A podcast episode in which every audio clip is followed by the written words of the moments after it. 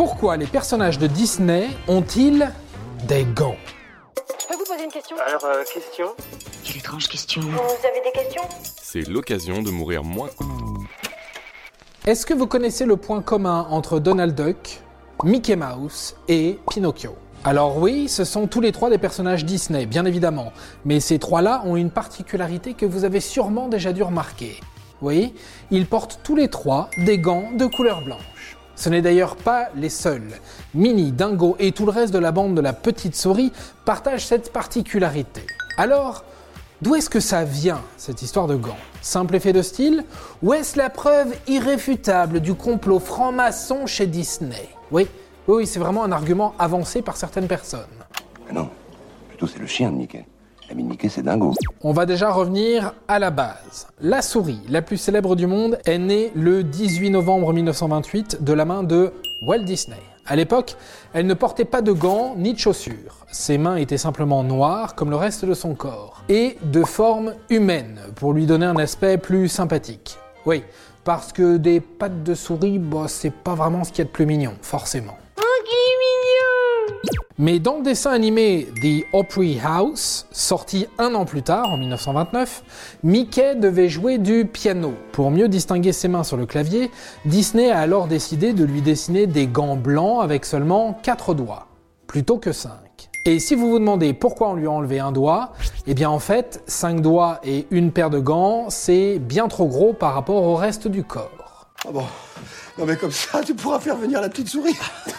Mais si la souris s'est mise à porter ces fameux gants blancs, ce n'est pas qu'une histoire de piano. En fait, il existe plusieurs explications. La première, c'est une histoire de temps de travail. À l'époque, le travail nécessaire pour donner vie à des courts dessins animés était énorme, puisque chaque scène devait être réalisée à la main. Toutes les méthodes qui permettaient de raccourcir le temps de dessin pour en produire plus étaient les bienvenues. Et l'une de ces méthodes consistait à privilégier de larges formes arrondies. Oui, c'était la méthode Disney. Si vous avez déjà appris, petit, à dessiner des personnages, vous avez surtout appris à placer des courbes. Les gants remplissent parfaitement cette fonction.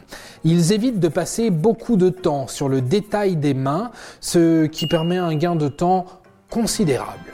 T'as le mot de passe Walt Disney m'envoie.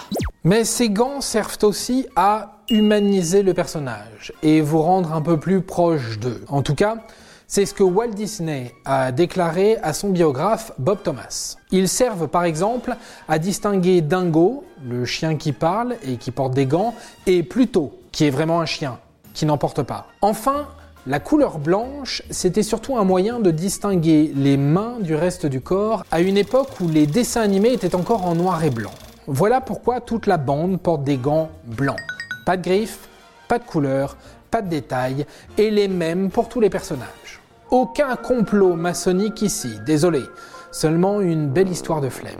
Et voilà, maintenant, vous savez tout. Au revoir, messieurs, dames. C'est ça la puissance.